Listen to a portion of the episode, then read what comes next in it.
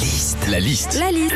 La liste de Sandy sur Nostalgie. Vendredi, alors que personne ne s'y attendait, Jean-Louis Disney a annoncé un nouveau film Star Wars pour 2023 et 10 séries nouvelles. Ça, c'est quand même des bonnes nouvelles. Ouais. Qu'est-ce qu'on vit quand on essaye de regarder Star Wars?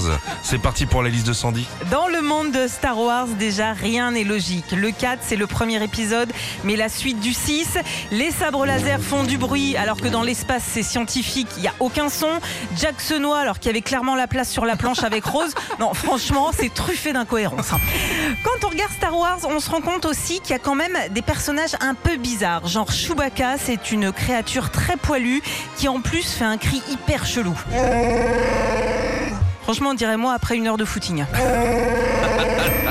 Il y a un personnage aussi dans Star Wars qui est hyper mignon, c'est Maître Yoda. Moi, je l'adore, ce petit bonhomme vert qui parle en verlan. Tout le monde le connaît, enfin tout le monde. Pas ma mère. Ma mère, elle l'appelle Maître Yoga. Imagine Maître Yoga dans Star Wars. Posture du chameau, tête en bas, tu feras.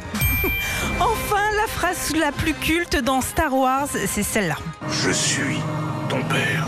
Et c'est une phrase qui prend toute son importance aujourd'hui quand tu vas chercher ton gosse à la sortie de l'école avec ton masque et qui te reconnaît pas. Comme Dark Vador, t'es obligé de lui dire Ouh, je suis ton père Retrouvez Philippe et Sandy, 6h-9h sur Nostalgie.